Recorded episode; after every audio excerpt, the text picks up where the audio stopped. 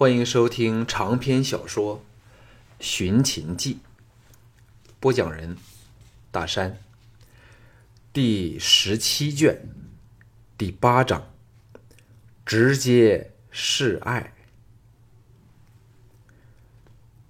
翌日起来，项少龙拜祭了陆公和徐仙后，又入宫见过小盘，交代了要与管仲爷决战的时候，便到秦府。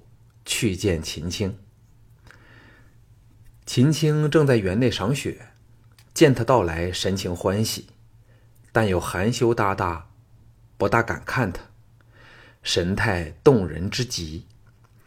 两个人并肩在铺满积雪的花径内漫步，虽没有任何亲热动作，但却感到比以前接近了很多。项少龙淡然说。下个月吕不韦寿宴之时，就是我和管仲爷分出生死胜败的一刻。秦青吓了一跳，嗔道：“你这人类，怎犯得着和那种人动刀动枪呢？”项少龙说：“这个人文武兼资，智勇过人，又紧握都尉兵权，若不把他除去。”我们始终没有安乐日子过。秦青把斗篷拉了下来，停步说：“若你败了，哎，真叫人担心死了。”项少龙转过身来，斧头细审他有倾城之色的玉容，微笑说：“若我项少龙不幸战死，秦太傅会怎样呢？”秦青脸色倏地转白，颤声说：“不要这么说好吗？你还吓得人家不够吗？”项少龙坚持说：“秦太傅尚未打我。”秦青白了他一眼，垂手轻轻的说：“最多拿秦青的命来赔吧，满意了吗？”项少龙一震，说。秦太傅，秦青摇头叹道：“想不到我秦青，终忍不住要向一个男人说这种话。但我知道，你不会输的，是吗，项少龙？”项少龙微笑说：“当然不会输了。假如没有信心，就索性认输好了。他还能奈我何？”顿了顿，续道。今天我来，是专程邀请秦太傅到牧场去小住一个月，因为我一定要抛开一切，专心练武，为下个月的决战做好准备。可是我自问抛不开对你的思念，未免相思之苦，只好来求你能陪在我身旁了。秦青立即连耳根都红透了，垂手大窘，说。项少龙，你可知对秦青做出这样的要求，等于要秦青献身于你呢？项少龙伸着伸手抓着他盖上雪白毛球的香肩，柔声说：“当然知道，请恕项某人不懂得委事了。我除了想得到秦太傅动人的肉体外，还要得到太傅的心，二者缺一，我都不会收获。”秦青象征似的怔了一下，大臣说：“你怎可当人家是一件货物？”项少龙斧头在他左右脸蛋各吻了一口，徐徐的说：“什么也好，总之我是要定你了。我们以后都不用再自己骗自己。生命有若过眼云烟，错过了的事物，永远永远都不能回头。”我想通想透后，才来找秦太傅的。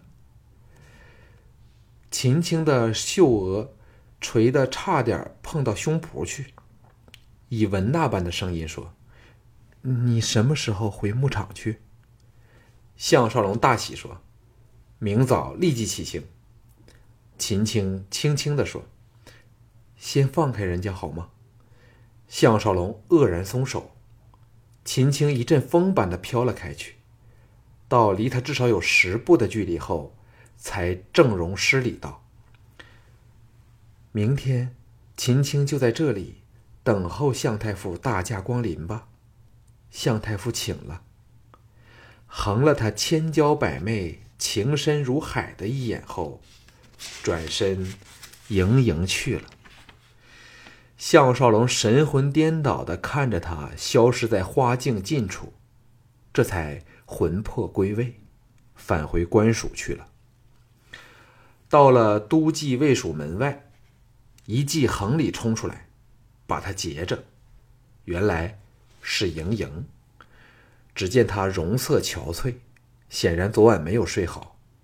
见到项少龙，劈头说：“项大人，我要和你单独说几句话。”项少龙向秦青正式示爱，又得到妙不可言的答复，心情转佳，点头说：“到里边说吧。”盈盈倔强的摇头说：“不，我们到城外走走。”项少龙生出了警戒之心。徐仙和陆公先后身死，现在自己成了吕不韦最渴望除去的眼中钉。这会否是管仲爷透过盈盈来布下的陷阱呢？玄又推翻了这个想法，因为无论盈盈如何的糊涂任性，但仍绝不会要害死自己。遂说：“好吧。”转头正要吩咐金善等自行到署衙去，乌延灼先一步说：“相爷，请恕我等难以从命。众夫人曾有严令，主我等寸步不离，护卫相爷。”项少龙发了一会儿怔，让步叹道：“好吧，你们跟在我后面好了。”言罢，与盈盈并骑出城，驰出城门。立即精神一振。往日草浪起伏的原野，变成一片皑皑白雪，无尽的雪原，宁毅无声。只见血光闪耀。十把铁卫策马，踏在二百步许的后方，徐徐而行，有种悄悄戒备的意味。项少龙打量了盈盈。他本已惊心动魄的诱人身材更加丰满了，可见管仲爷爷对他滋润有功。不过，项少龙联想到的却是，假如国天香国色的秦青受了他本人的滋润后，又会是怎么样一番情景呢？当这个念头涌上心田时，项少龙竟然悟到，自己对盈盈只是有兴趣，而没有爱意。盈盈轻轻地说：“项少龙，不要和仲爷比武好吗？只要你肯公开表示，因想把吕娘容让给他而拒绝拒绝比武，谁都不会因此说你是怕了他。”项少龙心想，这的确是个好解决的好方法。由于田猎晚宴的一战，自己已经占了点上风，加上有让爱作为借口，当然没有人会因此而认为自己是怯战。但问题却是，他和管仲爷已经到了一山不能藏二虎，势难两立的情况。就像他和吕不韦，只能有一个人可以活下去。盈盈见他没有回应，提高了声音怒道：“你根本不喜欢吕娘荣，争来干嘛？”项少龙正欣赏着官道旁树枝上银白晶莹的雪洞，叹了一口气说。大小姐对管仲爷的确是用心良苦，这么处处为他谋划着想。盈盈听出他讽刺之意，气道：“我难道不为你着想吗？这半年来你在外朝夕奔波，仲爷他却每天苦练剑法，每天都在等待与你决定胜负的日子，你还妄想可以稳胜他吗？”项少龙不以为许，微笑说。那赢小姐究竟想我和你的仲爷谁方胜出呢？盈盈气得俏脸转白，恼道：“我希望你两个都死了就最好。”项少龙哈哈笑着说：“那赢大小姐不如请回城吧，再不用多费唇舌了。”盈盈勒停骏马，铁青着俏脸，怒着怒瞪着他好一会儿后，反而软了下来，凄然说：“都是盈盈不好，三心两意，难怪你这样对我。这件事儿，就当我求你好吗？”项少龙肃容说：“盈盈，你最好理智一点，看清楚眼前残酷无情的现实。那并非只是个人义气之争，而是牵涉到大秦整个权力的斗争，外人和本土两股势力的倾轧较量。败的一方，将会是抄家诛族的命运。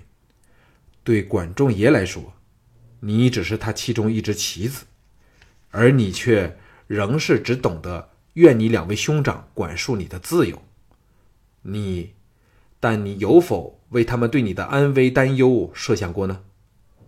你只是任性的要别人来奉迎你的想法和要求。顿了一顿，傲然说：“生死胜败还要在比武场上见个真章。吕不韦和管仲也想杀我，并非始于今朝。”而你，仍只懂得活在自己编织出来的梦想世界里，但现实却是事与愿违。假如你嫁了管仲爷，只好望老天爷保佑吕不韦夺权成功。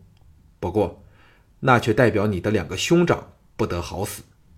若吕不韦失败了，你或者可以申免，但你为管仲爷所生的子女必无姓李。这就是现实。连郑楚军都不能改变分毫，而形成这种形势的罪魁祸首，正是吕不韦、管仲爷和莫敖，只是帮凶。莫敖死了，这次该轮到管仲爷了，你明白了吗？再也不理他，掉头回城去了。尚未回到魏蜀，项少龙的心神早转到秦青身上。想到明天便可以奉准对他无礼，心中有若燃起了熊熊的炉火，恨不得时间可以走快一点。到了魏蜀，藤毅低声说：“独仙找你申时到老地方见他。”项少龙喜道：“我正想找他了。”坐下后，藤毅说：“寒冬已过，蒙骜便会对韩人用兵。”你的老朋友韩闯要惨了。项少龙无奈的说：“这事儿谁也没有办法。若示弱的是我们这一方，攻来的就是韩人的大军了。不过，一天未建成郑国渠，我们恐仍未有能力大举东侵。这几年，顶多再在东方三晋之地增设一两个郡县。”到真正东伐时，我们早流到远方去了，眼不见为净。藤毅说：“我知三弟对战争没有一点兴趣，但我看，迟早你都要带兵出征，这可是无可避免的事。”项少龙笑着说：“那时就要靠二哥了。我看你已经熟的，可把末世补衣上的兵法倒转头来念出来了。”藤毅失笑说：“你说话真夸大。”项少龙问道：“小俊是否出巡去了？”藤毅说：“他哪有这么勤力？只是溜了去陪陆丹儿。我告诉他，你肯为他向陆丹儿的父母提亲，这小子高兴的不得了，哪还有兴趣理公务？”项少龙说：“陆丹儿仍在守孝。”这事儿待我宰了管仲爷后再办吧。明天我回牧场后，二哥有空便来陪我练武。藤毅忽然记起一事，说：“少龙，你还记得渭南武士行馆吗？”项少龙想了想，才记起这个武士行馆的馆主叫邱日升，当年与杨全军勾结，还派出三大教习之一的八脸国星伏击京郡。把他打伤，后又在街上行刺自己，点头说：“怎么样？”藤毅说：“杨全军被吕不韦弄死后，邱日升见势不妙，溜了到别处去。不知如何，最近又回来了，还得到嫪毐的包庇。最近大展拳脚，招纳武士，气得小俊牙痒痒的。我看终会闹出事来。”项少龙早知道嫪毐不但不是好人，还是最卑鄙无耻之徒，这种招揽党羽之举早在算中。淡淡的说：“二哥至紧要阻止小俊，千万不可以轻举妄动。到黑龙出事后，我们站稳了阵脚，才和敌人周旋到底。”藤毅笑着说：“这事儿包在我身上好了，小俊怎都不会不听我的话的。”三弟的眼光真厉害，看出嫪毐不甘折服，这样公然包庇邱日升，也等于不给吕不韦的面子了。项少龙点头说：“只要楚军建立了权力的班底，文的有昌平君和李斯，武的有王翦和桓乙，再加上掌握了禁卫、都记、都尉三军。”我们便可退回牧场，由得嫪毐和吕不韦斗生斗死的好了。藤毅皱眉说：“但这样发展下去，终有一天太后和楚军会站在敌对的位置呀。”项少龙苦笑说：“这是谁都不能改变的命运，我们能够做什么呢？”藤毅待要说话时，手下来报：王和请项少龙到。大将军府见面，两个人同感愕然，猜不到王和找项少龙有什么事儿。项少龙和十八铁卫抵达大将军府时，府前的广场闹哄哄一片，聚了近百名大汉，在看王和射箭。王和即此天寒地冻之时，仍是赤膊上阵，盘弓拉箭。接连三箭命中红心，惹来轰天彩声。这西秦三大名将硕果仅存的人物，见到项少龙到来，含笑打过招呼，披上锦袍，金光熠熠的眼神扫了金善等一眼，漫不经意地说：“听说少龙这些儿郎，人人身手高明，横竖有贤。”不如陪我的人对拆几招，潜幸吧。项少龙怎能不给他面子？无奈下答应了。王和微微一笑，领他进入主宅大厅去。厅堂宽敞舒适，墙上挂满了兽皮兵器，颇有杀气腾腾的感觉。最奇怪的是，一座南处横放着的。七面大屏风，把后进之路完全挡着，看上去非常怪异。项少龙不由想起当日在屏风后偷看楚太后李嫣嫣，被他由足印发觉了行迹的过程，自然而然往地上望去，立即汗流浃背，手足冰冷。原来地上引见无数的水痕，不用说。皆因皆因有多人刚从外面入厅，躲到了屏风后面去，因鞋底沾了外面的积雪，所以留下水渍，而且是因为自己的到来才刚布置好的。不用说，这是不怀好意了。只要推倒屏风，十多把弩弓一起发射，自己休想能活命离去。这时，王和到了屏风前的主家席坐下。打手势，请他坐在右方下手处，想先发制人的钳制着他，也没有可能了。项少龙心念电转，猛一咬牙，坐了下来，暗中抽出五支飞针，藏在手里。从未有一刻，他感到死神是这么的接近他。王和最高明处是不露痕迹的使人牵制着金善等人，使他变得孤立无援。他为什么要杀死自己呢？要知道，王和并不同于蒙骜，他本身是秦人，不管怎样欣赏崇拜吕不韦，最终也只会对小盘尽忠。想到这里，心中现出一丝希望。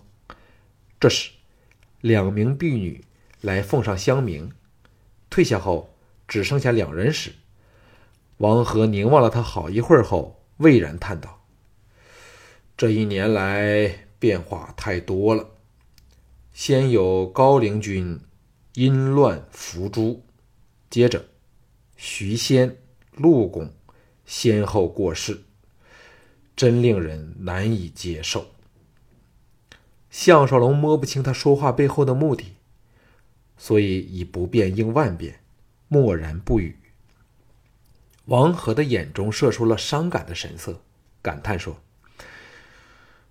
陆公最希望能见到我大秦统一东南六国，岂知就在刚有眉目的时刻，撒手而去。”尤令人惋惜不已呀。项少龙忍不住淡淡的说：“一天我大秦内部不敬，休想能一统天下。”王和双目闪过惊芒，沉声说：“这正是我找少龙来说话的原因。自仲父入秦，先是侵灭东周。”再遣蒙骜伐韩，建立三川郡，此乃兵家必争之地。自此，我秦界直逼大梁，威慑东方。若非得此据点，我和蒙骜便难以进军三晋，由赵人手上重夺太原。后来五国联军来攻，又得少龙献策，以反间计。逼走信陵君，转危为安。此后，陆公、蒙骜和老夫先后对三晋用兵，再设东郡，使我大秦形势之佳却是前所未有。偏在此时，国内动荡，使我等有力难施。少龙教我该如何办才好呢？项少龙这才明白，王和是希望能化解他和吕不韦之间的嫌隙。可知，他由于终年在外征战，并不清楚秦国全征的原因。不过，由于他对吕不韦有先入为主的肯定，要说服他站到自己这一边来，绝非易事。假如自己仍然坚持，不用说，屏风后的狙击手就会立即把自己干掉。但由此也可看出，王和并非为吕不韦之命是从的人。沉吟片晌后，平静地说：“当今之事，人人说起齐国，只知道有田丹此人；说起赵国，则只记得太后韩晶。至于我大秦，不用说，就只有吕不韦。好像这三国根本就没有君主的存在。”这叫木石反者披其枝，披其枝者伤其心，大其都者威其国，尊其臣者卑其主。这最后四句，他是刚从李斯处学来的，在这危急之时却派上了用场。王和不耐烦地打断他说：“这是形势使然，非人之罪也。主少国疑。”若没有重臣辅政，国家必乱。我大秦历来广揽人才，谨遵莫敌上贤的主张，对贤才高予之爵，重予之禄，任之以事，断予之令。此乃我大秦一项传统。故孝公以来，先后有商鞅、张仪、范睢和仲父百相。若非如此，我大秦何有今日之盛世？项少龙这才明白王和心中的想法，正考虑是否该把吕不韦害死庄襄王徐仙的事告诉他时，王和又说：“陆公和徐仙一直怀疑仲父先后毒杀两位先王，此乃因他们怀疑郑楚君实施吕不韦和太后所生的孽种。”后继证实，郑楚君和吕不韦没有血缘关系，当可知此只是空穴来风，是有人重伤重负的谣言罢了。”项少龙听得目瞪口呆，使之有一利也有一弊，竟因滴血认不了亲，致使王和再不怀疑吕不韦这个大奸贼，而自己反变成了王和与朱楚的罪魁祸首，皆因视他为阻碍大秦一统天下的绊脚石。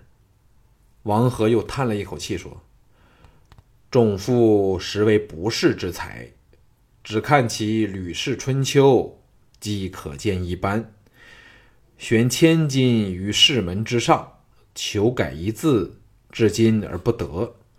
我看，就算商鞅复生，也难以办到。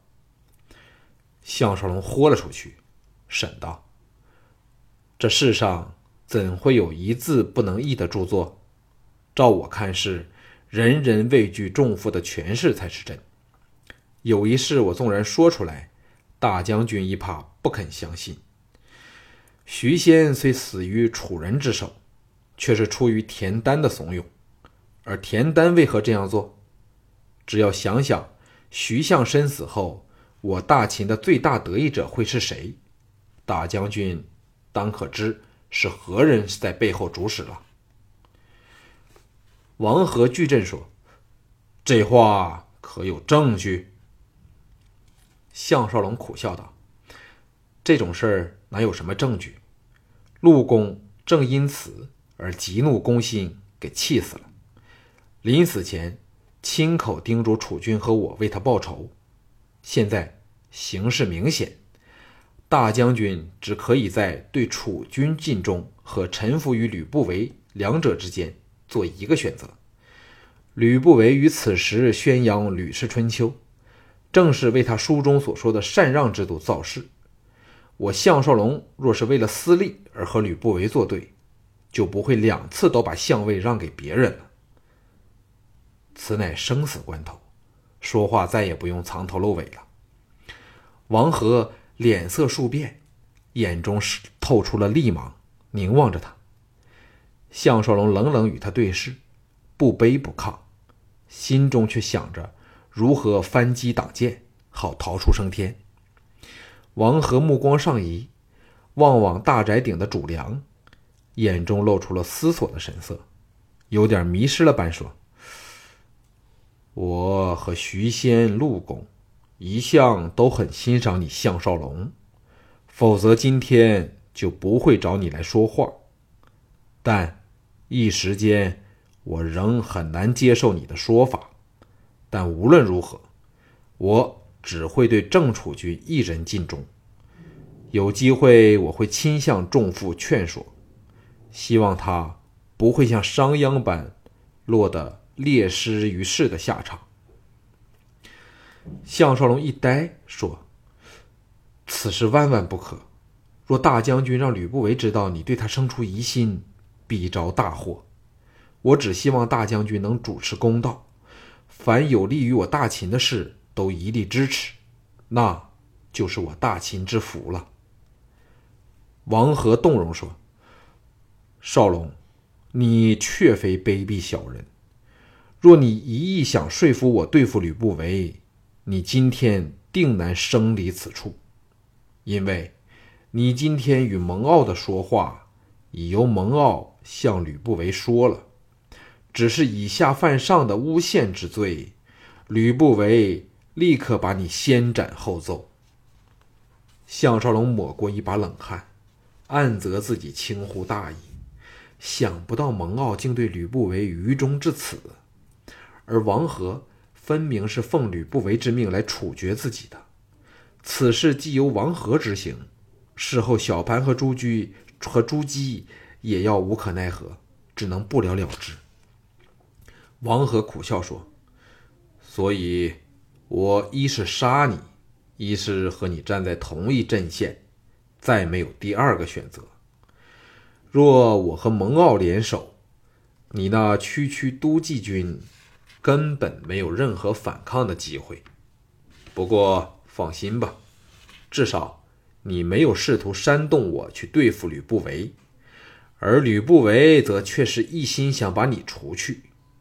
但只要我不同意，给个天作胆，他仍不敢动手。哼！若我王和有心防范，吕不韦能奈我何？项少龙松了一口气后，忍不住说：“大将军不是刚说过很难接受我的话吗？为何忽又转变过来呢？”王和眼中露出笑意，温和的说：“这是因为我忽然想到，少龙你毫无戒心的来见我，还侃侃而言。”足见皆因问心无愧，而且由先王至乎楚军和徐仙陆公王陵，又或昌平君王翦等人，均对少龙钟爱信任。正因为你有这种毫无私心的态度，所以我忽然间惊醒过来，不至于犯下大错。虽然对少龙的话仍有保留，但却再不会像以前般。完全信任吕不韦了。项少龙心中一阵激动，在这一刻，他知道因徐仙和陆公之死而被破坏了的平均衡，又因王和的转变再巧妙的建立起来了。否则，他根本连保命都办不到，更不要说对付吕不韦了。王和放弃了杀他的主因，就是终于清楚明白到。小盘和吕不韦已到了势不两立的境况，而他最终选取了忠于自己的君自己的君主，因为说到底，他仍然是秦人，怎么能助外人来谋朝篡位呢？